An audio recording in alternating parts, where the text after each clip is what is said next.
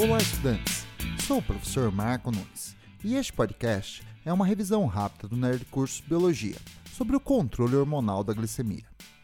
A glicose é o principal combustível da respiração celular para sustentar o trabalho das células e a sua concentração deve ser mantida em equilíbrio. Após uma refeição rica em carboidratos, como cereais e massas fontes de amido, refrigerantes com muita sacarose e carnes fornecedoras de glicogênio, a digestão transforma os carboidratos em muitas moléculas de glicose. E, após a absorção intestinal, a glicemia aumenta na corrente sanguínea. Isto estimula células beta das ilhotas pancreáticas a secretarem insulina, a insulina age nas células musculares e do fígado, estimulando a absorção da glicose e a sua conversão em glicogênio, um polissacarídeo de reserva animal que fica estocado principalmente no fígado.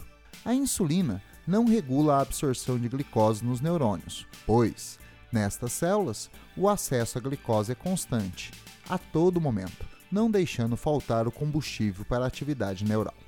Se a ação da insulina ou um período de jejum prolongado abaixar muito a glicemia, o pâncreas diminui a secreção de insulina e células alfa do pâncreas secretam outro hormônio pancreático, o glucagon. O glucagon também age no fígado, mas tem ação contrária da insulina, estimulando a glicogenólise, ou seja, a quebra do glicogênio em glicose e sua liberação para o sangue, aumentando a glicemia. Portanto, a ação da insulina e do glucagon contribui para manter em equilíbrio a glicemia no sangue.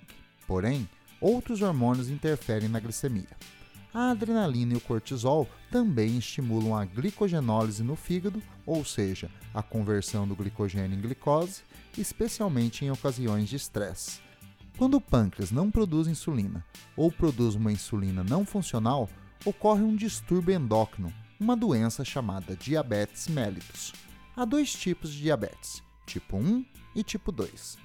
A do tipo 1 é precoce, se manifesta nos primeiros anos de vida. É uma doença autoimune, pois anticorpos interagem com as células beta do pâncreas, marcando-as para serem destruídas pelas células do sistema imunológico.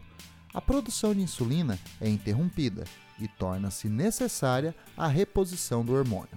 Por isso, a diabetes do tipo 1 é considerada insulino-dependente. A administração da insulina deve ser feita alinhada aos horários das refeições, a fim de manter em equilíbrio a glicemia.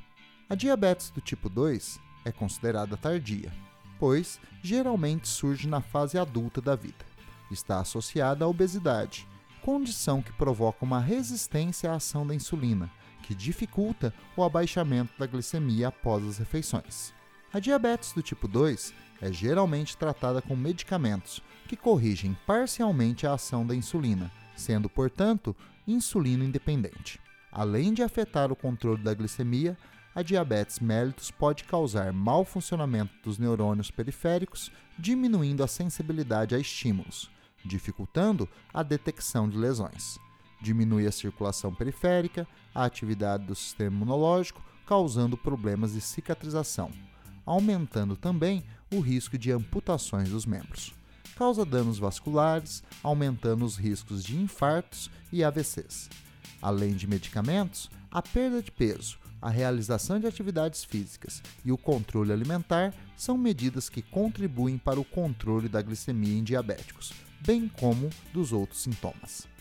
Bom, é isso aí. Continue firme nas revisões do Nerd Curso Biologia e bom estudo!